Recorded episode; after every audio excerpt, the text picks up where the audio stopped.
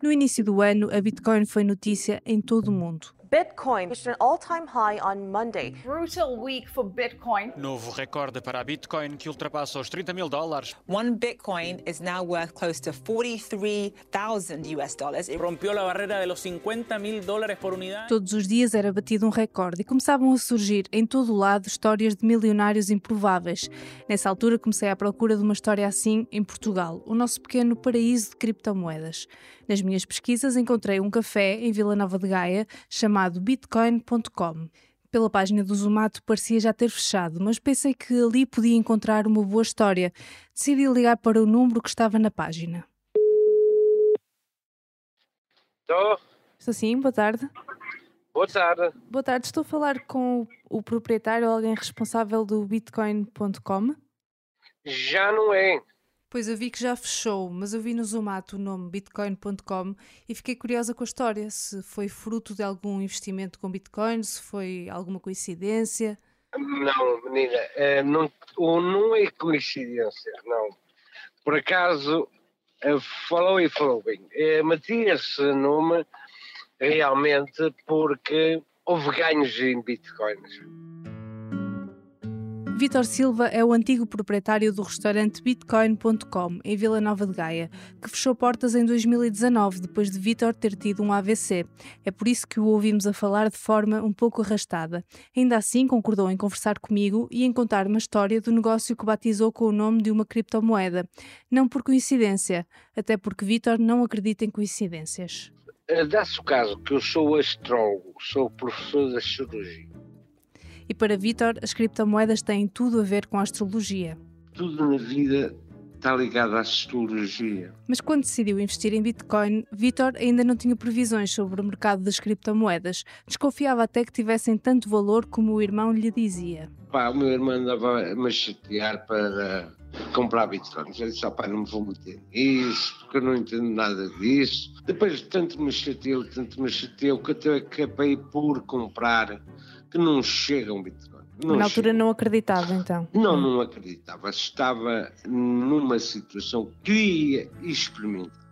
Vítor experimentou e diz que acabou por perceber como funcionava o mercado, pelo menos a sua relação com os astros. O Bitcoin, quando chegou ao décimo ano, lá está a décima casa, eu disse, ele aqui vai subir. Foi em 2018. 2018 seria o grande ano da Bitcoin para Vítor. Foi em março desse ano que abriu o restaurante em Gaia. Eu sei que vai evoluir muito e então na altura achei engraçado. Pronto, vou meter o nome bitcoin.com. Mas ao contrário das previsões de Vítor, 2018 acabou por ser um ano de desvalorização para a Bitcoin. O primeiro grande pico foi em dezembro de 2017, quando o preço da moeda ultrapassou os 16.500 euros. Ao longo de 2018 foi desvalorizando e chegou mesmo a baixar da marca dos 3.000 euros. O café acabou por fechar portas em 2019. Perguntei a Vítor como ficou depois da recente valorização da moeda. Conseguiu ganhar com, este, com esta valorização? Isso é um segredo que eu não vou revelar. Não vou revelar. O melhor guardamos para nós. Inês, qual é o segredo? Não posso dizer. Ok, ok. Então explica-me sobre o que vamos falar. No mercado tão novo como o das criptomoedas, o acaso às vezes tem um papel importante. As coisas podem correr bem, como no caso de Vitor, que acabou a ganhar dinheiro, mas também podem correr muito mal. Estamos a falar de esquemas ilegais ou pelo menos duvidosos que abundam na internet? Sim, a internet é um bar aberto de promessas de enriquecimento fácil com recurso a criptomoedas. Hoje vamos olhar para elas. Neste episódio vamos conhecer alguém que caiu nessas promessas e perdeu dinheiro. E olhamos para uma série de empresas que vão aparecendo e desaparecendo, mas têm um denominador comum. Usam o investimento em criptoativos como um chamariz. Fique connosco. Eu sou a Inês Rocha. E eu sou o Fábio Monteiro. Sejam todos bem-vindos à série No Paraíso das Criptomoedas, um podcast de Renascença.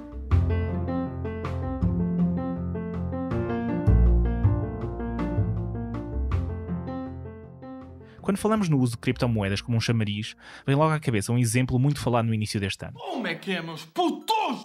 Estou a falar do caso Window e do seu curso de criptomoedas vendido a 400 euros. Um curso que morreu logo à nascença, graças à intervenção de um hacker. A Inês, ou hashtag a nossa especialista em youtubers da Renascença, vai tomar o leme. Não era bem esta a carreira que eu ambicionava. Mas ok, deixem-me resumir muito rapidamente o caso. Em fevereiro de 2021, Diogo Figueiras, conhecido como Window e um dos youtubers mais conhecidos em Portugal, começa a promover um curso sobre criptomoedas, feito por especialistas, cujos nomes nunca divulga. E eu não tenho dúvidas nenhumas que é o melhor curso do mercado. Nenhumas. O curso é vendido pela Black Network, uma empresa nova da qual é sócio. O preço, 400 euros. Dias depois de ser anunciado, um hacker que se apresenta como Red Life 13 decide intervir. Red Live, como não gosta muito de ladrões, o Red Live entrou no site deles com o administrador, porque eles tinham uma falha gigante feita por especialistas. Copy-paste da Wikipédia. Estão aqui os meninos a dar copy-paste na Wikipédia a vender curso a 400 euros. Isto tudo acontece na mesma semana em que é divulgada uma petição pública que pede que uma série de influencers sejam investigados por promoverem esquemas aliciantes. Window é um dos nomes citados e é sobre ele que recaem todas as atenções. O Ministério Público e a PJ dizem estar a investigar o caso. Avançamos hoje com informações reunidas pela TVI sobre a investigação do Ministério Público ao youtuber Diogo Figueiras, mais conhecido no mundo digital como Window. Window recusa sempre o papel de burlão, mas acaba por anunciar que vai devolver o dinheiro a quem comprou o curso. 16 pessoas. Entretanto, a CMVM lançou um alerta sobre a Black Network, dizendo que não está autorizada a operar em Portugal e o site da empresa deixa de estar disponível.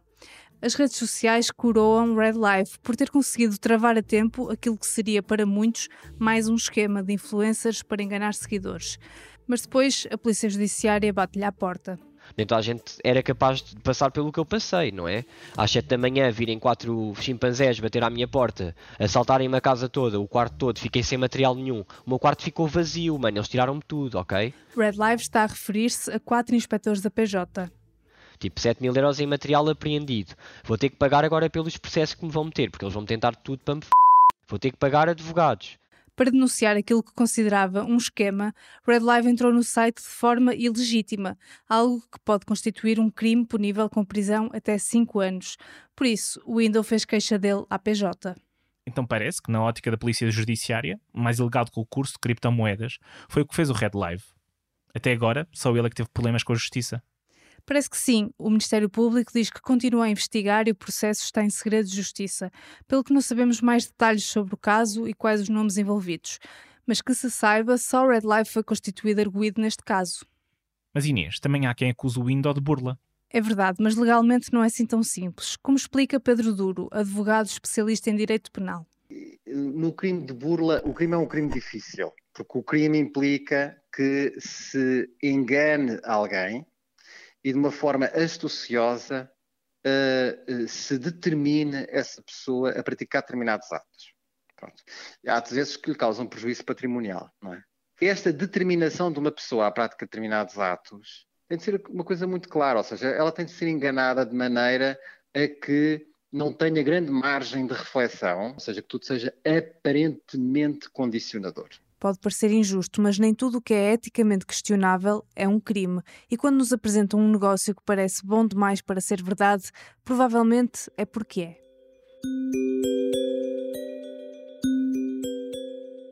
Mesmo quando estamos a falar de práticas ilegais, os esquemas fraudulentos online são tantos e tão variados que muitas vezes são difíceis de apanhar.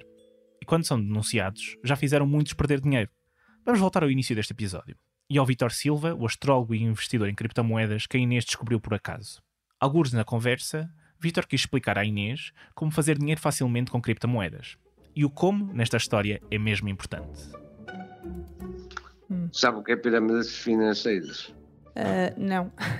São, eh, digamos, pirâmides financeiras muito conhecidas pelos brasileiros, que no fundo acaba por existir em todo o mundo em uma plataforma de investimento. Só que esse investimento é feito a maior parte em bitcoins. A entender? Mas isso são os esquemas em pirâmide, os, os esquemas Ponzi de que se ouve falar? É, exatamente, os esquemas Ponzi. É exatamente isso. Só que você investir, em vez de investir em euros, investe em bitcoins, mete em bitcoins. Mas isso no fim alguém perde dinheiro, não é?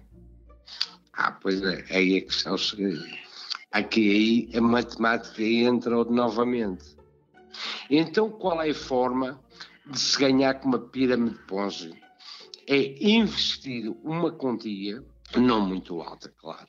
Tem três meses e meio para recuperar o dinheiro e depois não é meter o mesmo dinheiro na mesma firma. É virar para outra firma nova.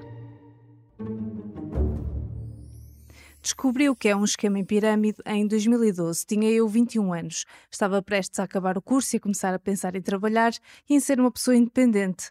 Na altura, uma pessoa que eu não conhecia veio falar comigo no Facebook e falar-me de um negócio fantástico. Tinha só de pagar 36 euros de inscrição, mais 7 euros por mês e começar a fazer publicidade à empresa. Por cada novo membro que angariasse, ganhava 25 euros e ganhava também 50% de todos os rendimentos que a pessoa conseguisse. Por isso, rapidamente recuperava o investimento. A pessoa garantia que em 3 meses tinha feito 1500 euros. Aquilo cheirou uma fraude, mas não percebi muito bem que tipo de fraude. Decidi perguntar ao meu primo economista como era possível um negócio daqueles. Ele respondeu com um link da Wikipédia, com o título Esquema Ponzi. Toda a gente tem uma história dessas, não é? Às vezes é aquele amigo da primária com quem já não falamos há 20 anos e de repente quer falar de negócios. A verdade é que este tipo de fraude existe desde os anos 20 do século passado. O próprio Charles Ponzi, que dá um nome ao esquema, provavelmente não imaginaria que a ideia dele continuaria a enganar pessoas 100 anos depois. Quando Ponzi emigrou da Itália para os Estados Unidos, montou um esquema de compra e revenda de selos postais internacionais. Começou a espalhar a ideia de que o negócio era muito lucrativo e a receber dinheiro de investidores. Mas em vez de realmente vender selos, começou a distribuir altos rendimentos com o capital dos investidores que iam entrando. Resultado: o negócio foi crescendo, crescendo, até a bolha arrebentar. Em poucos meses, o sistema colapsou e os investidores perderam o seu dinheiro. É assim que funciona um esquema em pirâmide. O dinheiro vai sendo distribuído e, a partir do momento em que deixe de ser possível recrutar mais investidores, o sistema colapsa. Há várias variações deste mesmo tipo de esquema. Mais à frente vamos detalhá-los. Todos, em todo caso, têm uma coisa em comum. Só quem está no topo da hierarquia consegue ganhar dinheiro. E os que estão no fundo já devem adivinhar. Perdem. Sempre. Exatamente. E Vitor está bem por dentro do assunto. Mas esses, essas empresas não são legais em Portugal, certo? Não, não são em Portugal. Elas nascem eh, normalmente Panamá, Estados Unidos da América.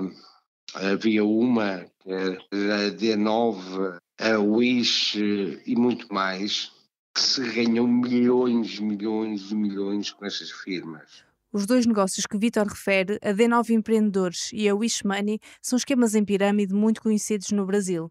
O primeiro terá feito mais de 75 milhões de euros e o líder, fugido no Dubai, tem dois mandados de prisão no Brasil. O segundo está a braços com a justiça brasileira e poderá ter de pagar indemnizações superiores a 15 milhões de euros.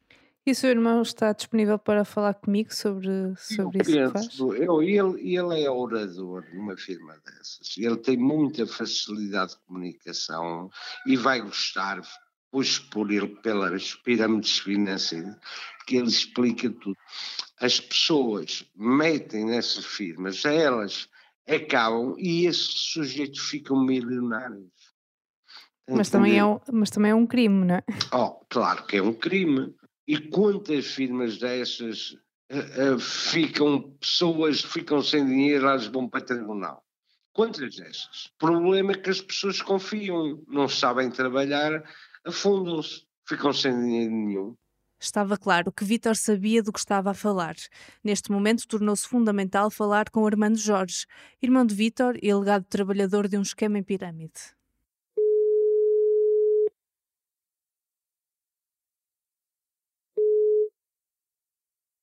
Boa tarde. Estou sim, boa tarde. Estou a falar com o Armando Jorge.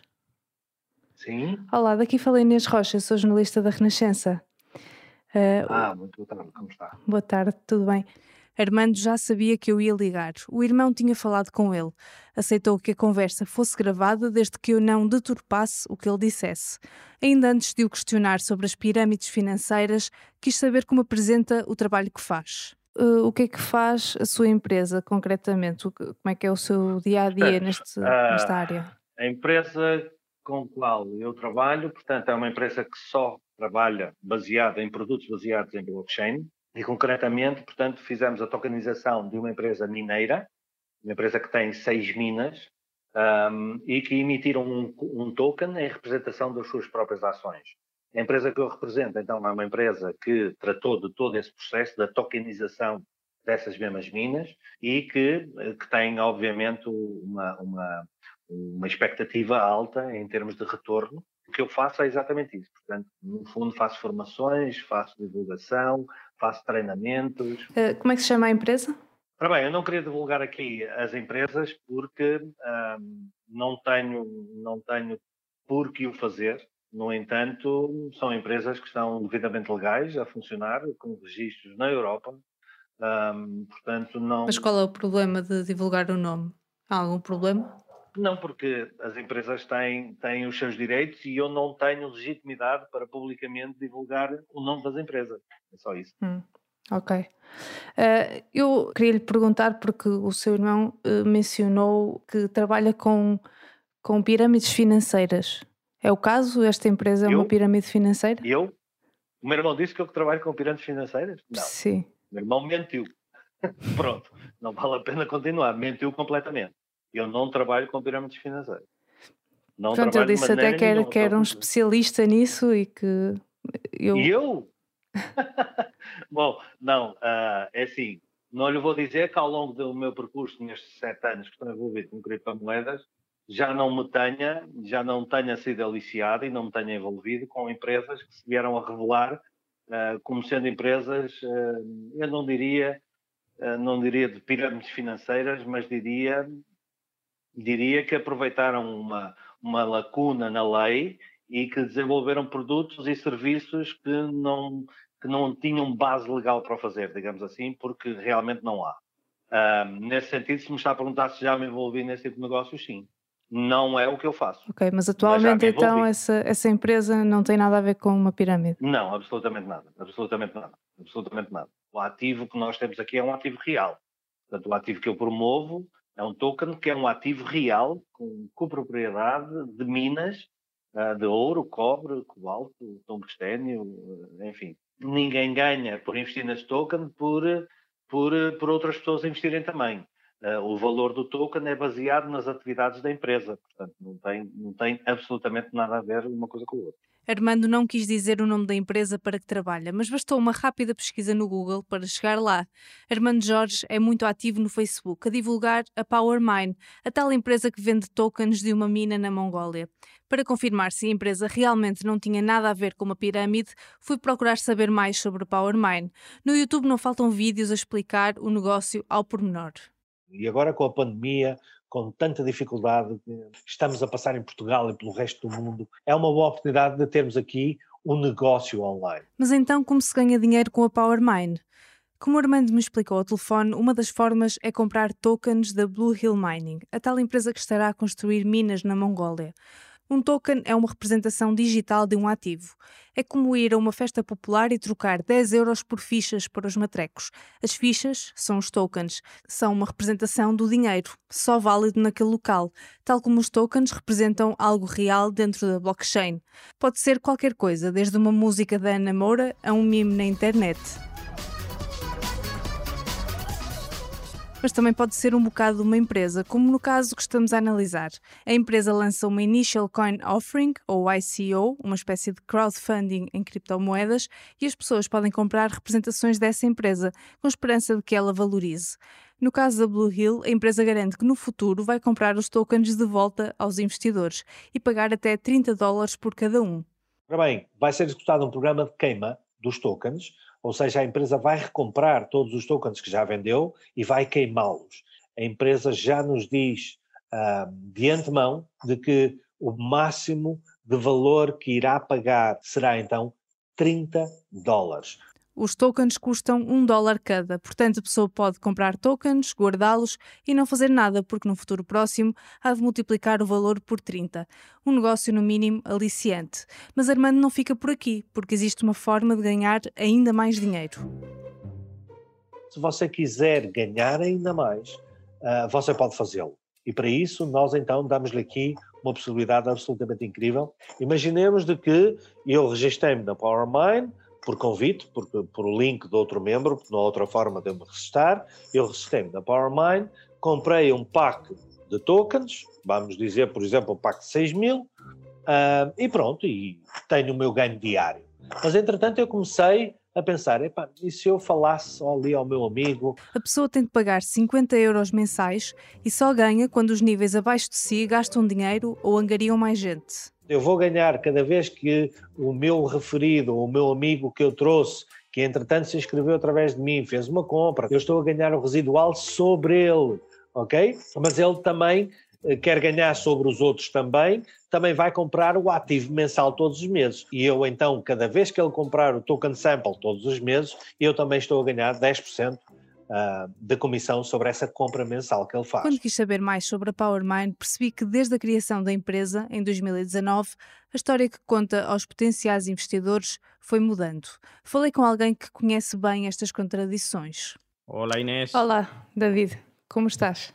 ¿Qué tal? Muy bien, muy bien. David Hernandes, ou Davidovski, é músico e nos tempos livres, youtuber, dedicado a desmontar esquemas fraudulentos da internet, até porque já caiu num deles. Tudo isto empieza mm, Tudo isto começa há quatro anos, quando caí num esquema que se chamava Sport Social Market. Neste esquema havia duas pessoas chamadas Israel Guerrero e Rafael Moya, que faziam parte da empresa. Que, eh, bueno, formaban parte del corporativo. David está a falar de dois empresários bem conhecidos em Espanha por já terem estado envolvidos em pirâmides financeiras. Os dois estão também ligados à Blue Hill Mining. David acabou por receber denúncias sobre a PowerMine e decidiu investigar. E então comecei a encontrar imensas inconsistências, coisas que não tinham sentido, uma série de promessas. Estavam a repetir a mesma história que eu tinha vivido há quatro anos. O que descobriu então David nas pesquisas que fez? Primeiro, uma inconsistência crucial relacionada com o tipo de tokens vendidos. Sinceramente, eu quando vi quando vi que esta gente em 2019 estava a dizer que era uma STO, uma Security Token Offering, que basicamente é uma oferta de tokens regulada, eles diziam que era uma oferta de tokens regulada pela FINMA, que é o regulador suíço. E se fores à FINMA, vês lá que diz: esta empresa não está regulada por nós. Esta empresa não está regulada por nós. Depois a empresa acabou por mudar a história e passou a dizer que os tokens para já não tinham valor legal, mas haveriam de ser trocados por tokens regulados. Mas além disto, David percebeu que a empresa não tinha um produto real. Temos de perceber que um sistema multinível se transforma num sistema piramidal no momento em que o único dinheiro que gera esse sistema vem das pessoas novas que entram no sistema. Quando falamos em esquemas em pirâmide, muitas vezes misturamos três tipos de negócios diferentes. Os MLMs, que são as empresas de marketing multinível que David mencionou, as pirâmides e os esquemas Ponzi. Eles têm muitas semelhanças entre si, por isso nem sempre é fácil distingui-los. A grande diferença dos MLMs para os outros é que há um produto envolvido. Nestas empresas é necessário um investimento inicial, muitas vezes em estoque para vender, e há comissões para angariação de novos membros, mas o principal rendimento tem de vir da venda do produto. Estamos a falar de empresas como a Herbalife ou a Avon.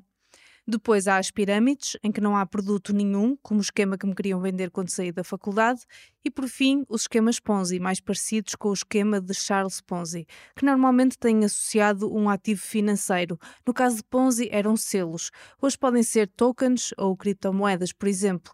Esse ativo mascara o verdadeiro negócio, que é a angariação de novos investidores. No caso da PowerMind, David não encontra um produto, mas aquilo que considera um ativo sem valor real a fecha de hoje. Se até hoje não há uma mina, esta empresa não está a gerar nada. A única coisa que gera dinheiro na empresa é que tragas mais gente. A partir daí, estamos dentro de um esquema piramidal. Dentro de um esquema piramidal. David diz ter recebido sete mensagens de lesados da PowerMine em Espanha, depois de os denunciar no YouTube. Mas o problema real estará noutra parte do globo. Em Espanha, estas pessoas já são velhas conhecidas.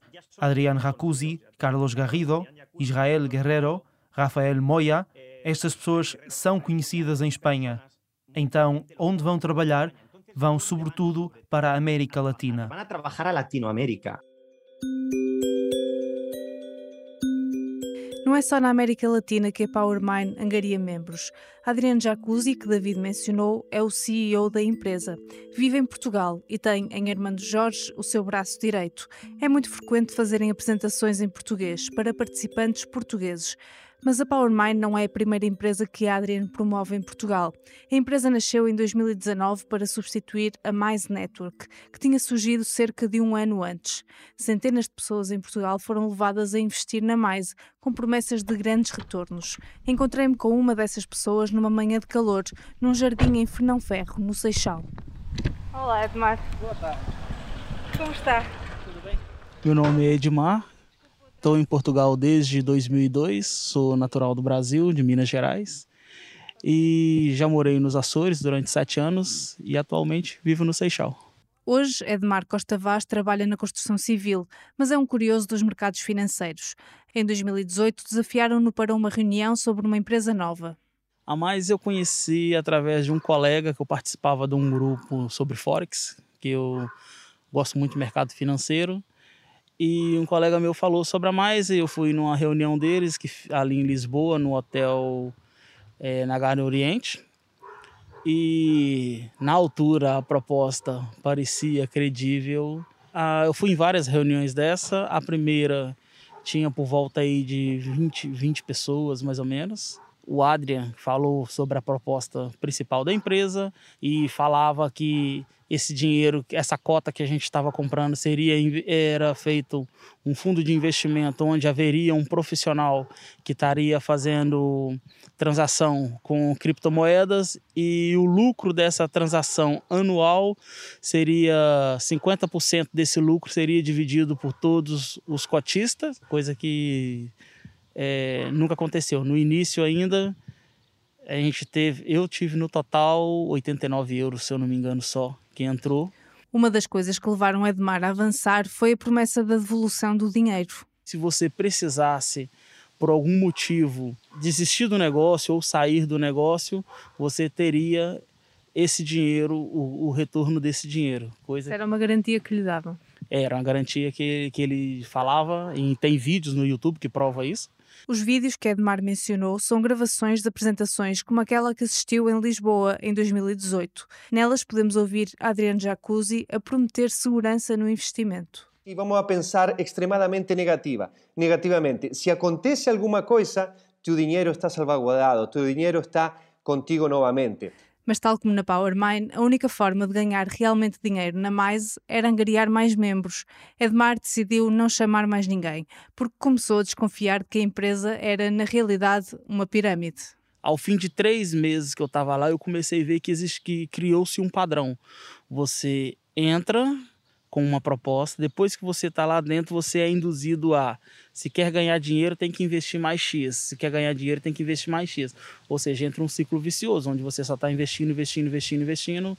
Edmar acabou por querer sair da empresa, até porque precisava dos mil euros que lá tinha para ajudar a mãe, que ficou doente no Brasil. Eu perguntei se qual a possibilidade deles devolver esse dinheiro mesmo que não fosse o valor total, que eu sei que a empresa tem despesa e tal, que retirassem as taxas que fossem, que achassem que fosse certo e me ressarcisse o resto.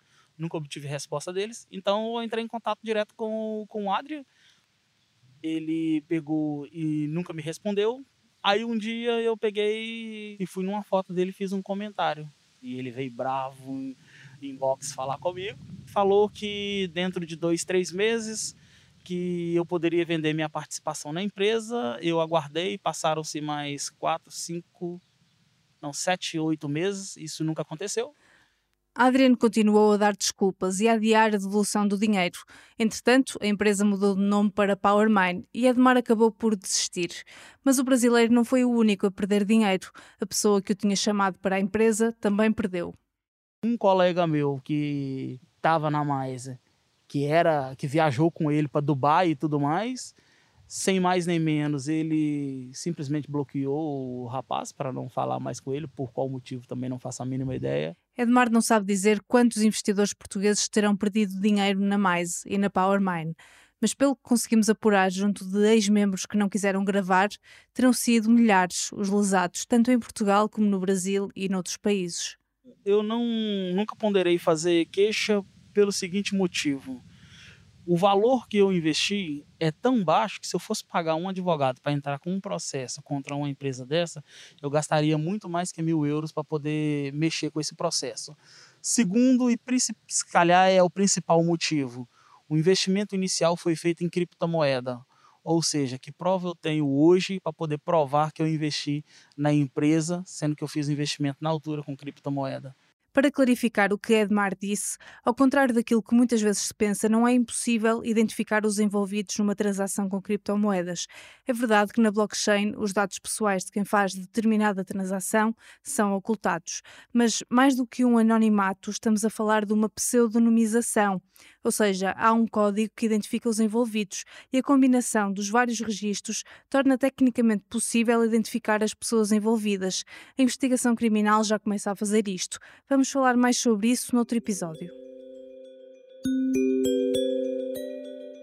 Em outubro de 2020, o regulador espanhol lançou um alerta sobre a PowerMine, dizendo que não está autorizada a operar serviços de investimento em Espanha. Em Portugal, a CMVM nunca se pronunciou sobre a PowerMine ou a Mais. Questionei a DECO se já recebeu alguma queixa relacionada com as empresas que a Armando promove. Nós já ouvimos falar da PowerMind, a outra que tinha falado também a Mais Network, eh, mas estamos a tentar compilar mais informação para conseguirmos perceber se podemos ou não e se devemos, neste caso, porque precisamos sempre aqui também do reporte dos consumidores, eh, se podemos e devemos apresentar queixa, porque precisamos muitas vezes aqui de matéria de prova. Tito Rodrigues diz que nos últimos meses as queixas relacionadas com investimentos em criptoativos tiveram um aumento significativo. Estamos, aliás, nesta fase a tentar compilar, porque o último ano foi muito uh, intenso, até com o advento das criptomoedas, estamos a falar aqui de uma volatilidade muito grande, mas que também na promessa uh, junto de, uh, dos investidores mais incautos também acaba por, por ser o cenário perfeito para, para uma combustão, não é? Falei com o Armando em fevereiro de 2021. Cinco meses depois, a PowerMine mudou de nome chama-se agora Safir. Segundo a comunicação oficial da empresa, a Blue Hill Mining deu origem a uma nova empresa devido a uma decisão democrática dos investidores, que terão votado em transferir os seus tokens para o modelo DeFi. Fomos à votação, a Blue Hill cumpriu o seu compromisso democrático e pôs a votação. A vitória foi esmagadora a favor do token DeFi e do, da Minds and Brokers, com 3 milhões 600 e qualquer coisa mil votos um, houve 3 milhões 400 e tal mil votos a favor, contra cento e qualquer coisa mil um, contra a Mines and Brokers, o que deu uma vitória esmagadora. Ou seja, os investidores terão preferido passar para um negócio com um modelo de finanças descentralizadas, com zero regulação, em vez de ir no sentido de um mercado regulado. Questionei Tito Rodrigues da DEC Proteste se isto faz algum sentido. Esta empresa diz que todos os investidores decidiram votar massivamente para passar os tokens para o mercado DeFi, como isso sendo uma coisa muito vantajosa para os investidores. Ou seja, quais é são as vantagens deste mercado não regulado para quem investe? Para quem investe, nenhum para quem promete um retorno elevado é ótimo, porque tudo aquilo que não é regulado tem menos regras, e tendo menos regras, o que estamos a dizer é que fica mais ao livre-arbítrio das regras que eu estou, entretanto, a montar ou que eu estou a mudar uh, no decurso do tempo, conforme seja mais vantajoso. Foi precisamente isso que fez a nova empresa que Armando promove, que não só criou uma criptomoeda, a Zenic, como também tem a sua própria blockchain, ou seja, estabelece as próprias regras e está longe da mira de qualquer regulador. E adivinhem como se faz dinheiro na Safir Global. Eu sou Safir, eu falo com um amigo meu, o meu amigo compra uma hub uh, completa de 2 mil euros, uh, eu vou ganhar 9% desses 2 mil euros, ou seja, eu vou ganhar 180 euros naquele momento.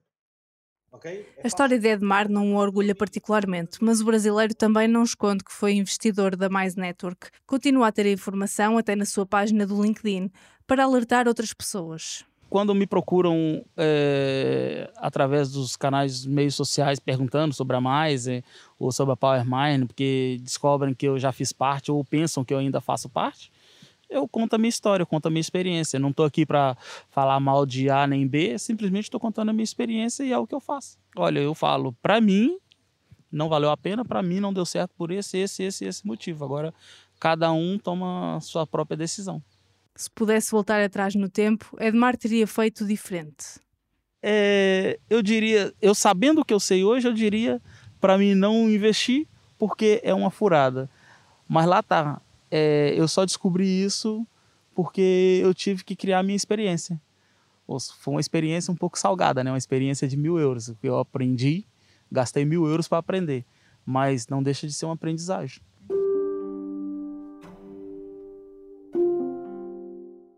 Em todas as empresas que mencionamos, o verdadeiro negócio não tem nada a ver com criptomoedas, mas as criptomoedas têm um papel importante na angariação de membros, como explica Tito Rodrigues da DECO. Isto que está a acontecer agora, e as criptomoedas são só uma parte, um, vai um bocadinho além daquilo que já aconteceu, por exemplo, com as opções binárias no, passado recente, ou com o Forex uh, no início dos anos 10.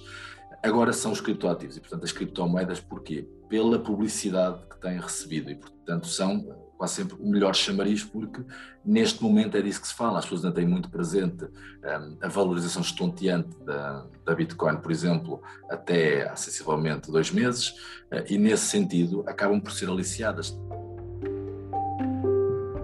Quando somos crianças, contam-nos histórias em que há potes cheios de ouro na ponta dos arco-íris. A solução milagrosa para todos os problemas. Não é, Inês? Pois é, de certa forma as criptomoedas são a fábula equivalente em que todos queremos acreditar. Não precisamos de nos esforçar, o computador fará o dinheiro aparecer sozinho. Mas nada é assim tão fácil. E é dessa lógica que se aproveitam os velhos esquemas. É como pegar num embrulho antigo, meter num lacinho feito de criptomoedas, misturar ideias feitas sobre empreendedorismo e mandar entregar. Há coisas que nunca mudam, como os astros no céu. No próximo episódio vamos falar de mineração de criptomoedas, geeks e gamers, placas gráficas e umas quantas picaretas digitais. Em 2011 tinha 5 mil bitcoins que vendia cêntimos. Eu acredito que ele esteja muito melhor de vida do que nós todos, se as coisas lhe correram minimamente bem. Os preços estão a subir para valores que eu considero um pouco ridículos. Não, não ficamos todos milionários, que é o que se ouve falar dos mercados de NFTs. Este episódio foi escrito e produzido pelo Fábio Monteiro e por mim, Inês Rocha. Fiz também a montagem de áudio e a pós-produção é do André Peralta. A coordenação é da Joana Burgard e do Silvio Vieira.